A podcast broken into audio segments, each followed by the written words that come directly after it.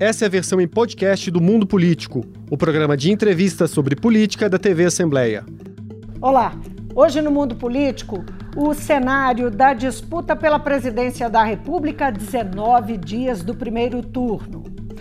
O que dizem as pesquisas e quais são as estratégias, as fragilidades e os trunfos dos principais candidatos na conquista do voto? Eu vou conversar com o cientista político Humberto Dantas, ele é diretor do movimento Voto Consciente.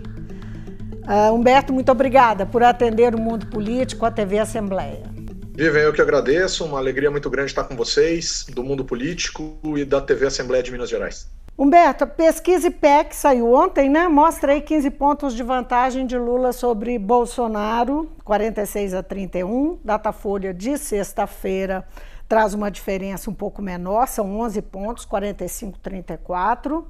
Como é que você lê essas pesquisas e, e, as tendências dela, o que te chama a atenção agora, nesse momento, como eu disse, há 19 dias das eleições? São pesquisas de institutos ou de grupos de profissionais bastante tradicionais. Né? O Datafolha é um instituto bastante conhecido, né, que já vem prestando serviços de pesquisas em geral, as sociedades já há bastante tempo.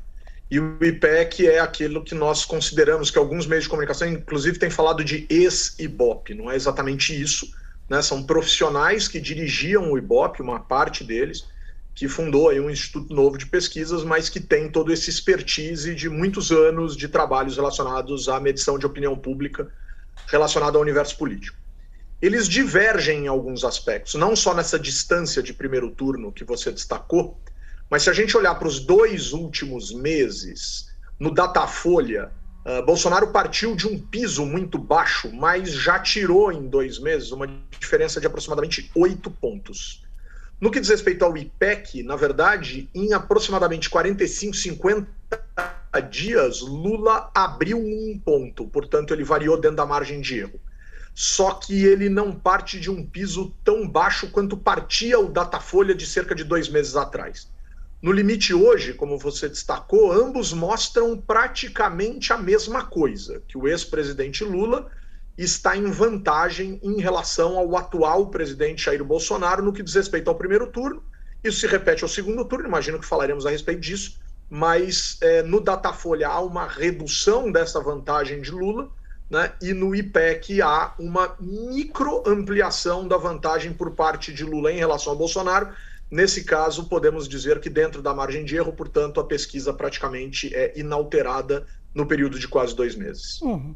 Vou fazer uma pergunta que uh, muito provavelmente você não tem a resposta, mas eu queria saber a sua impressão, pelo menos, uh, e que to, e as campanhas dos candidatos e todo, e todo mundo quer saber a real possibilidade dessa eleição terminar no primeiro turno. Olha, uma pergunta extremamente importante. Eu, obviamente, assim, ninguém tem a resposta concreta, mas hoje esta possibilidade é real em diferentes institutos e diferentes medições.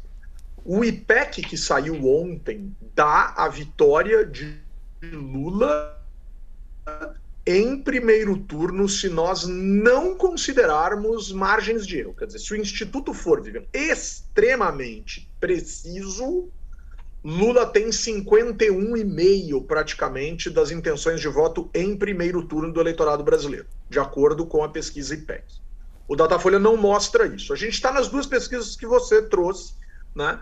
Uh, existem, por exemplo, outros institutos que Sim. já dão uh, uh, dianteira de Bolsonaro, existem outros institutos que dão empate, enfim, mas estou é, me utilizando aqui dos institutos que você trouxe. Agora, tem um segundo ponto muito importante, quer dizer, esse 51,5% de Lula, as pessoas vão dizer, puxa vida, mas a Vivian acabou de dizer que é 44, o cientista político está dizendo que é 51. Da onde ele está tá inventando essa história? Não é invenção. São votos válidos. Portanto, 44 que, na verdade, se convertem em 51,5 se eu tirar algo em torno de 9, 10 pontos percentuais de eleitores que disseram que vão votar em branco, que vão votar nulo, e esses votos são descartados, são votos inválidos, são votos despachados que não servem para nada para efeitos de contas eleitorais. E se eu tirar aqueles eleitores que ainda se dizem indecisos, que ainda se dizem aí uh, ou que dizem que não votariam em ninguém, etc. A soma disso está dando mais ou menos pelos grandes institutos aí algo em torno de 9%. Então, é, o 44 convertido em votos válidos daria 51 de acordo com o IPEC. Esse é o ponto. Agora, aonde a campanha de Lula se fia, né, faz contas para tentar chegar nesta vitória em primeiro turno, considerando que Lula não tenha este percentual ainda suficientemente, ele solo, sozinho, né, para essa vitória em primeiro turno, considera-se a possibilidade de eleitores que estão posicionados hoje em outras candidaturas, mas que dizem que votariam em Lula em segundo turno, darem o que se convencionou chamar aqui nas nossas análises de um voto útil. Então vamos fazer aqui só um dimensionamento com a candidatura de Ciro Gomes, do PDT, que hoje tem algo em torno de 7 a 8% dos votos, né? e algo em torno de dois terços dos seus eleitores admitem que poderão votar em Lula num eventual segundo turno. O PT está fazendo a conta de que pode converter uma parte desses eleitores para uma tentativa de voto útil em primeiro turno, e é aí que o PT diz que poderia hum. imaginar uma vitória de Lula na primeira rodada. Então, então vamos avançar um pouquinho justamente para essa questão em torno do voto útil que vem aí já há pelo menos dois dias sendo discutido. A campanha do Lula está falando em fazer uma ofensiva. Lula hoje é, é, tem um vídeo rolando aí em que ele defende o voto útil, não é? e não só ele, mas apoiadores da candidatura dele. E, claro, a reação a isso. Né? A Mara Gabrilli, que é a vice de Tebet, faz um vídeo uh, bastante irritada e, e, a pergunta é, a, é qual que é, é o custo-benefício dessa história? Porque isso pode criar um ambiente de antipatia e como o Lavareda fez referência outro dia, virar um bumerangue, não é? Isso voltar para o Lula de forma negativa. Você concorda com essa ideia? O que, que você acha? Olha, Vivian, pode, claro que pode ser um bumerangue, claro que pode dar certo, claro que o eleitor pode ouvir tudo isso e dizer o voto é meu, eu dou em quem eu quiser, eu faço com o meu voto que eu bem entender. Né? O meu voto, o voto que eu digo numa pesquisa que é do Ciro, do Lula e do Bolsonaro, da Simone Tebet, na verdade o voto é meu. Né? E o voto eu destino a quem eu achar mais conveniente para fazer aquilo que eu entender. Eu posso querer também contribuir com uma vitória de um candidato X em primeiro turno, eu posso querer forçar um segundo turno votando num candidato e no segundo turno mudar de ideia. Enfim, o voto pertence ao eleitor. Então, né, vamos, vamos colocar as coisas nos seus devidos lugares. Bumerangue, vai e volta, voto, é, o voto é meu, você não pode roubar meu eleitor. Isso é uma bobagem, uh, como se as pessoas controlassem as outras de uma maneira significativa. A gente precisa tomar cuidado uh, com a forma como a gente está se dirigindo a um sujeito que é o eleitor detentor do seu voto. Agora, esse é o primeiro ponto. Segundo ponto. É claro que aquele velho ditado pimenta nos olhos dos outros é refresco passa a valer sempre nesses instantes. Então vamos voltar quatro anos atrás, por exemplo, em relação aos comentários de Ciro Gomes de algumas semanas atrás, quando o PT sugeriu que faria já essa investida e ele disse que isso era terrorismo eleitoral. Em 2018, por exemplo, as pesquisas mostravam que Ciro Gomes tinha mais chances, algumas pesquisas mostravam que Ciro Gomes tinha mais chances de vencer Bolsonaro no segundo turno do que Fernando Haddad. E o que a campanha de Ciro Gomes naquela ocasião fez? Pediu o voto em Ciro Gomes para evitar o que o universo da esquerda entendia naquele momento que era o mal maior, que era a vitória de Bolsonaro. Aí hoje o PT faz o mesmo em relação ao eleitorado de Ciro Gomes e isso se chama terrorismo. Ora, ou é uma coisa ou é outra. E, na verdade, tudo isso é estratégia. Simone Tebet, Vivian, subiu de 1,5% em junho para aproximadamente 5 pontos percentuais nesse instante, de acordo com algumas médias e agregadores de pesquisa. Ela cresceu três vezes o que ela tinha. Isso, isso lhe serve? Não, ela precisava crescer 30 vezes o que ela tinha, ou algo mais ou menos desse tipo, né? E ela não cresceu. É, faz sentido haver algum tipo de apelo de alguma candidatura em relação aos votos dessa candidata? Ora, né, as campanhas minimamente são livres para pregarem aquilo que estrategicamente elas entendem que seja razoável, e nada disso é pregado sem que existam testes, percepções, tentativas de discursos e etc, etc, etc. Agora é questão de ver se vai se tornar um bumerangue, se vai ser uma bola certeira, se vai ser uma bola fora, e aí a gente vai poder esportificar isso da forma como a gente preferir, criando uma palavra nova aqui na nossa língua portuguesa.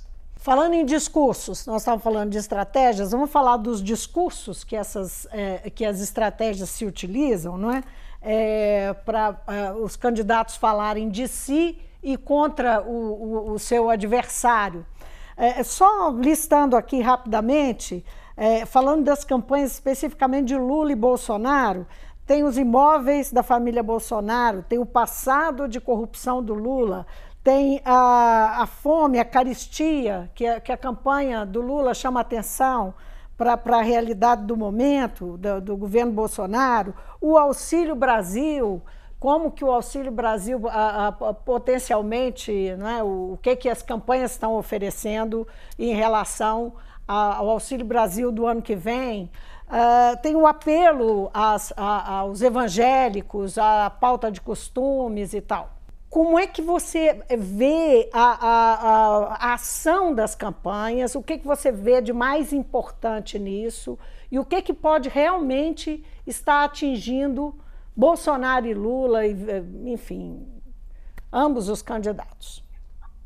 Olha, eu acho que existe, para cada lado dessa disputa, uh, algo muito estratégico e muito importante nesse instante. Então, para Lula existe um conjunto de aspectos relevantes e para Bolsonaro existe um conjunto de aspectos relevantes, destacando que somados esses dois candidatos já têm, em termos de votos uh, gerais, né, considerando inclusive brancos, nulos, indecisos e tal, eles já têm aí algo na casa de 80 pontos percentuais. Então, de fato, são os dois indivíduos que muito provavelmente ou disputarão o segundo turno, né, ou certamente ficarão em primeiro e segundo lugar na primeira rodada da campanha. É muito improvável que em 18 dias, 19 dias, a gente vá ter uma virada que exclua estes dois candidatos das posições que eles ocupam hoje. É muito provável que nada ocorra nesse sentido. É só muito provável, mas é muito provável. Vamos lá. Aonde está o discurso de Lula? Um, numa tentativa de fazer com que uma parcela do eleitorado evangélico, que parece muito mais fiel a Bolsonaro, em média, do que a ele, possa ser convertido. E aí tem toda uma estratégia para trabalhar com esse eleitorado, trazer alguns apoiadores, trazer algumas figuras, falar algumas coisas e coisas dessa natureza. Houve um encontro, inclusive, essa semana, não é? Um encontro importante então, de Lula com evangélicos com evangélicos, com Marina Silva, que, Marina que, que Silva, tem uma é. relação importante, né? Tem uma tentativa aí importante. Então, esse é um nicho importantíssimo do eleitorado a ser explorado por Lula. Segundo ponto, uma tentativa de conversão de parte dos eleitores de outros candidatos, principalmente de Ciro Gomes, que gravita num universo ideológico mais próximo ao universo ideológico de Lula, de tentar converter uma parte desse eleitorado que muito provavelmente num segundo turno votará nele de maneira bastante expressiva, né, uh, tentar converter uma parte desse eleitorado em primeiro turno. Então, esse é um outro flanco aberto pelo petismo. E um terceiro, que aí eu vou emendar para explicar as estratégias de Bolsonaro, é Lula sabe que precisa tornar o seu eleitorado interessado nas eleições a ponto deste eleitorado votar a ponto deste eleitorado de fato ir às urnas. E aí vem a questão de Bolsonaro. Então, a gente tem o seguinte: as pesquisas mostram que hoje nós teríamos algo em torno de 9% de votos brancos, nulos, indecisos, não sei, não quero, né, não respondo e coisas dessa natureza. 9. Em 2018, foram 9% de brancos e nulos e 20% de abstenção.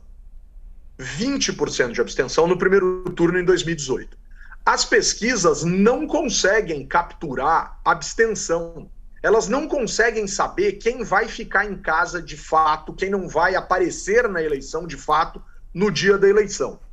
E a conta do PT é que provavelmente o eleitorado de Bolsonaro é um eleitorado mais mobilizado, é um eleitorado mais fiel, é um eleitorado mais aderente à campanha do, do atual presidente. Aí a gente vai olhar e falar: não, as pesquisas mostram que, o, que os votos de ambos estão muito consolidados. Então, mais de 80% de quem diz que vai votar em Lula diz que não muda mais o voto, e o mesmo se repete a Bolsonaro. Mas não é isso que a gente está falando. A gente está falando de um degrau acima disso. É sair é de, de fato casa, garantir né? perfeitamente. Escolher e sair, sair de, de casa. casa. Exatamente. Uhum. E aí vem a estratégia de Bolsonaro.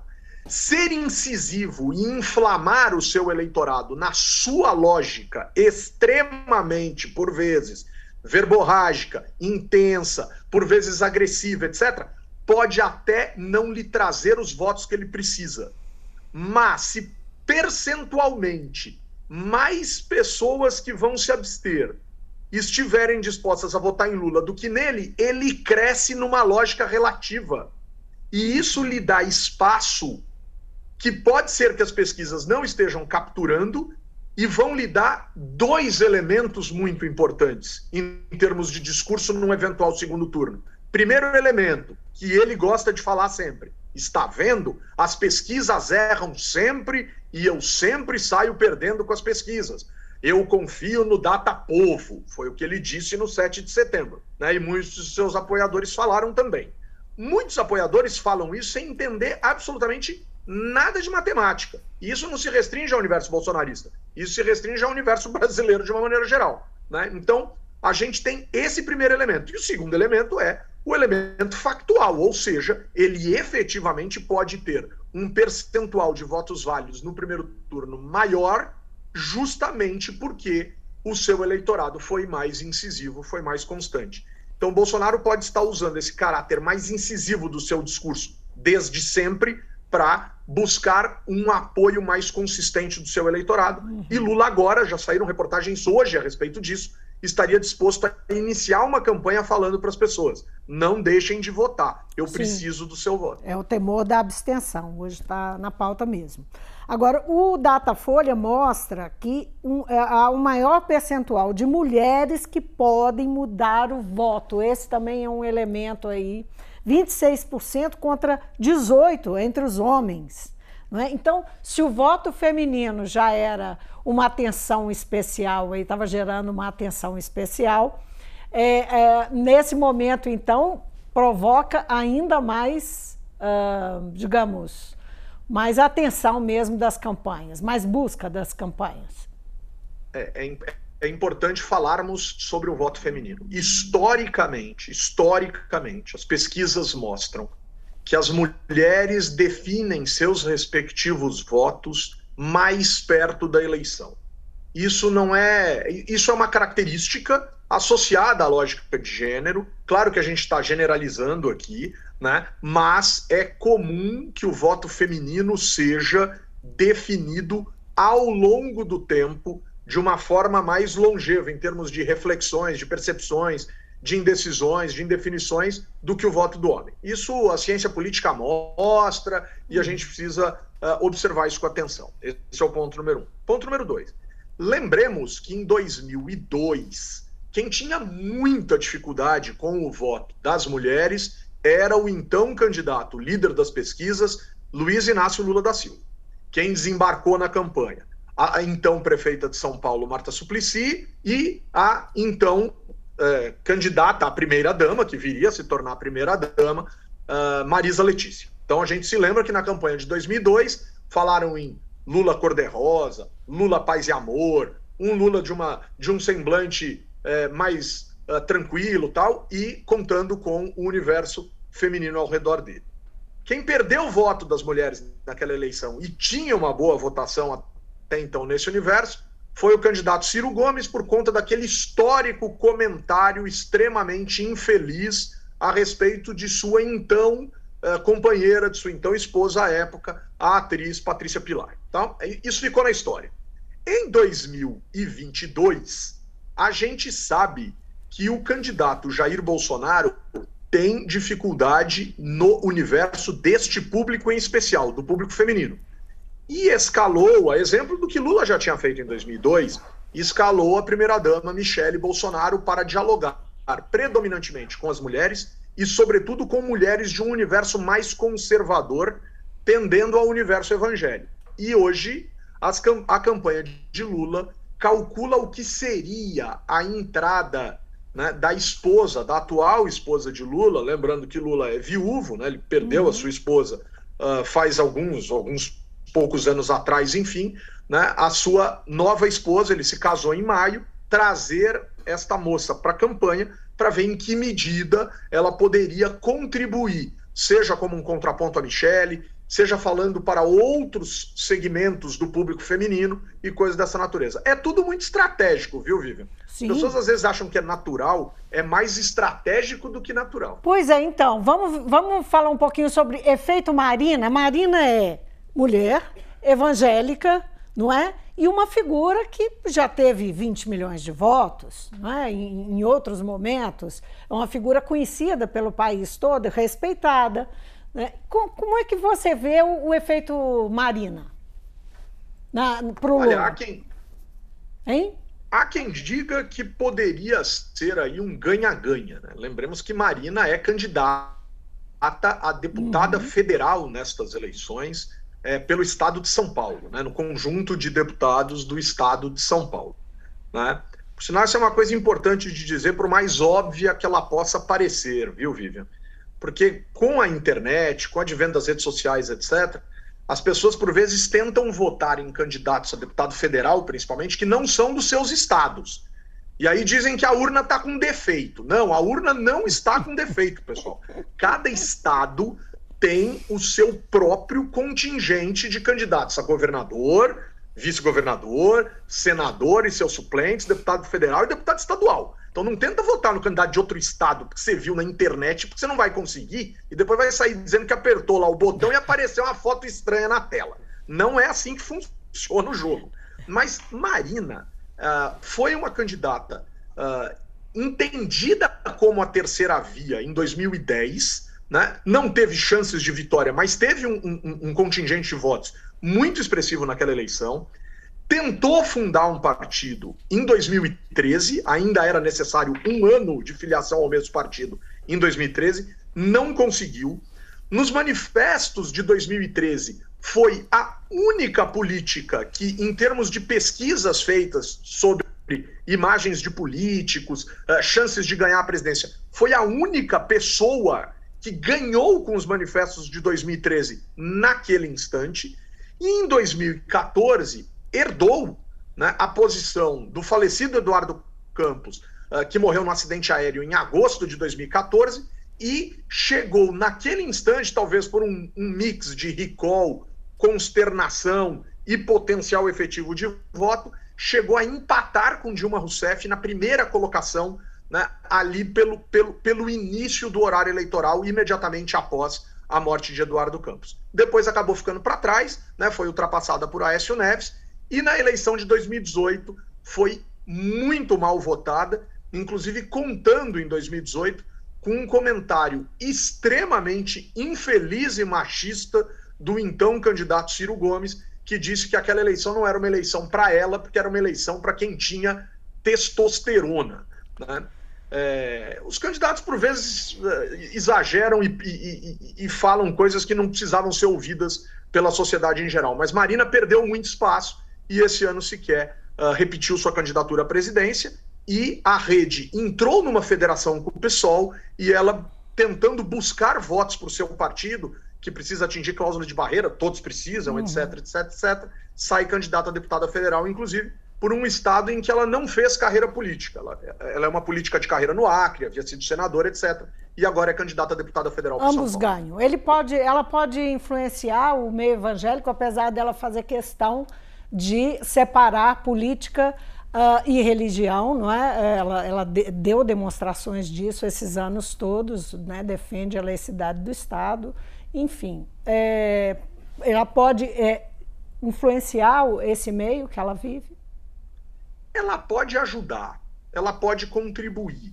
Ela também ganha, porque ela é uma, uma candidata ao parlamento posicionada ah, numa federação nitidamente à esquerda, a rede é um partido de centro-esquerda, para muitos analistas. O PSOL é um partido de esquerda que estaria mais à esquerda, inclusive, que o PT. É uma federação que une centro-esquerda a uma esquerda mais uh, uh, intensa.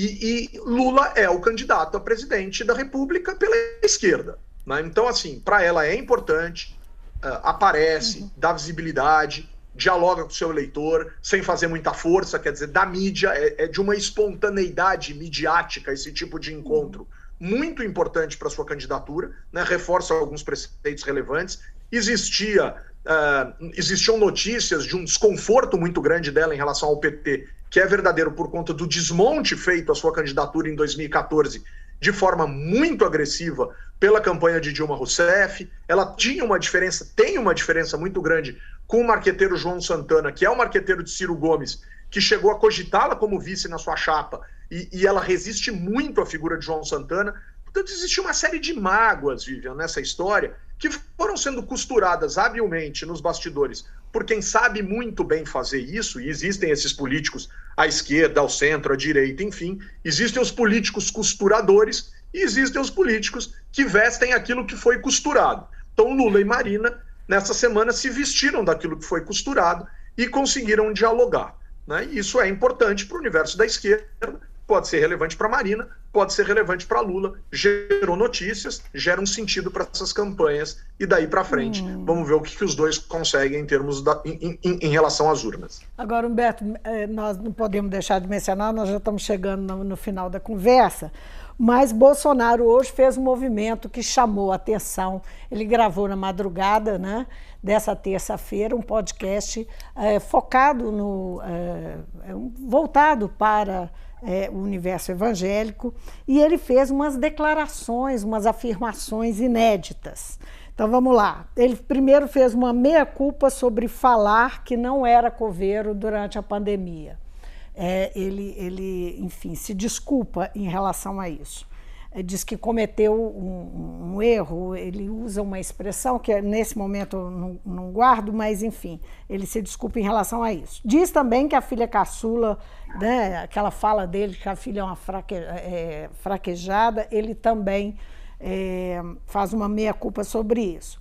Ele passa uma ideia, é, ele está assim numa. A imagem que a gente vê do podcast é de uma pessoa que está contrita ele passa uma ideia de arrependimento. É, na sua opinião, quanto há de cálculo nesse tipo de fala do Bolsonaro para esse público, falando em arrependimento? De 0 a 100? Sim, pode ser. 101.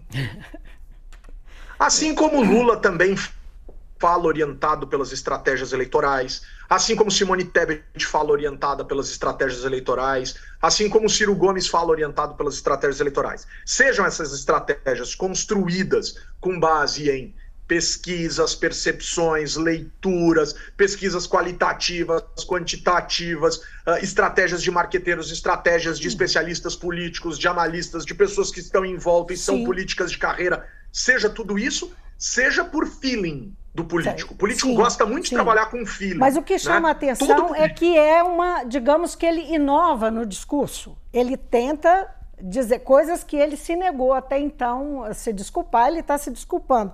Mais que isso, ele faz uma declaração também inédita que vai passar a faixa presidencial e se recolher uh, caso sair da vida pública. Ele não usa essa expressão, não, mas ele fala em se recolher.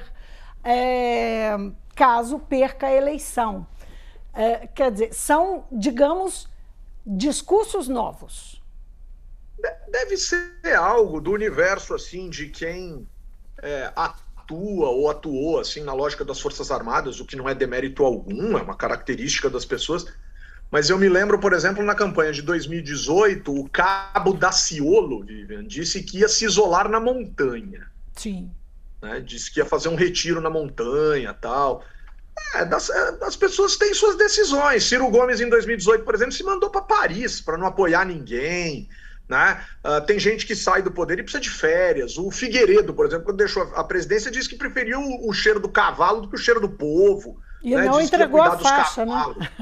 É, e, e, não, não entregou a faixa. Porque, Pois é, porque tinha diferenças é. severas com, é. com, José Sarney. Não Sim. tinha com Tancredo Neves, tinha até um plano de passar a faixa para Tancredo Neves, mas Sarney ele não queria conversar. Viva, eu acho que é uma fala de alguém que talvez tenha percebido, com todo respeito ao presidente Bolsonaro, que depois de três anos e meio de uma intensidade muito expressiva, muito expressiva, ele talvez não tenha conseguido até esse instante né, o percentual de votos necessário para conquistar o restante do eleitorado que ele precisa para se reeleger.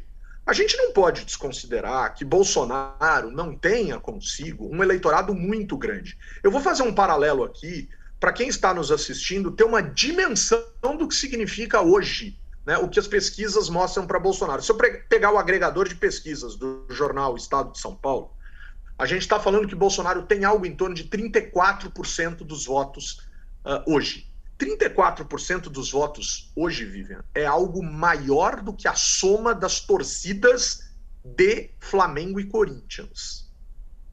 É algo simplesmente gigantesco, gigantesco.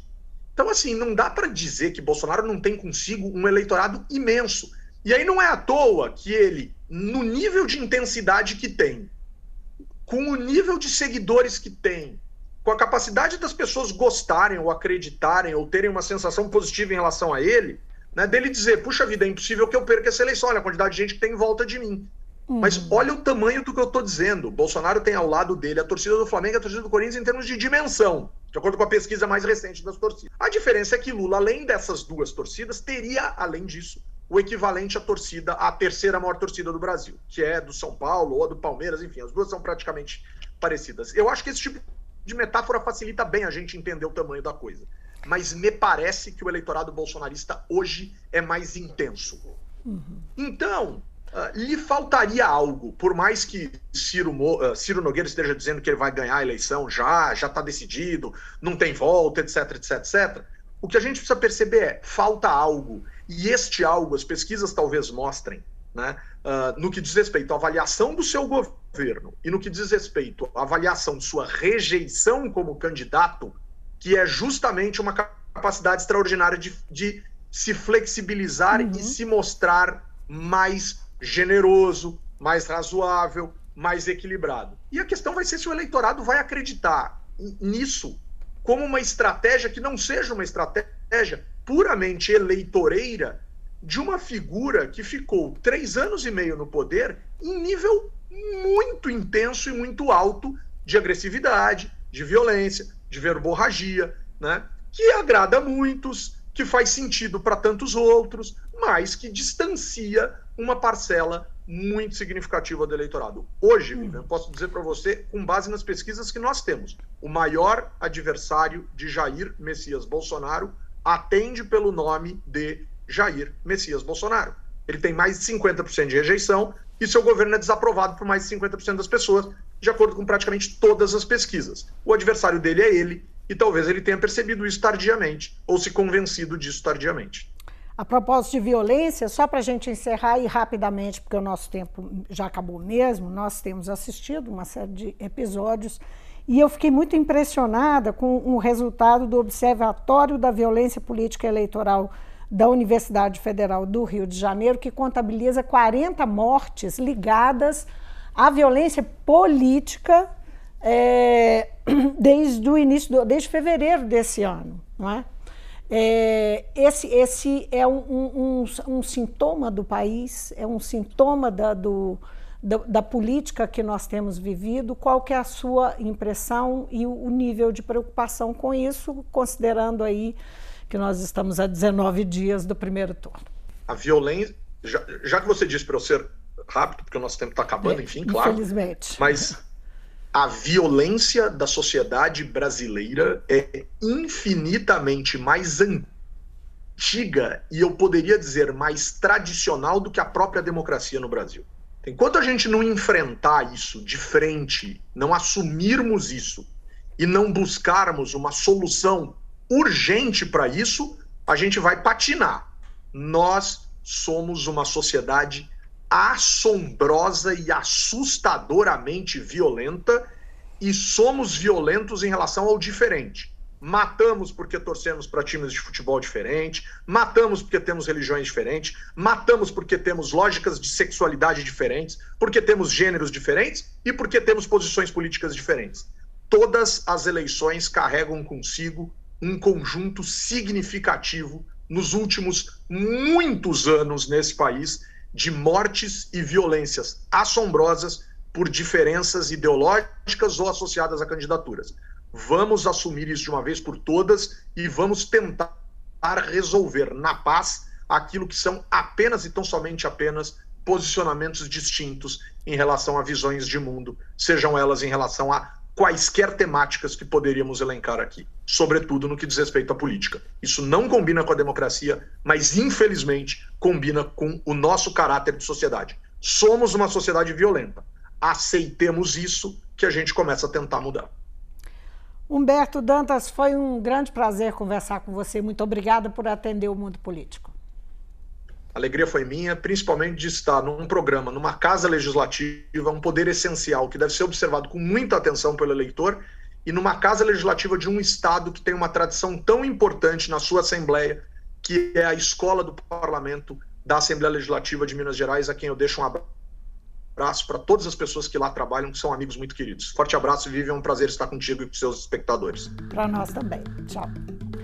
Eu conversei com o cientista político Humberto Dantas, diretor do Movimento Voto Consciente.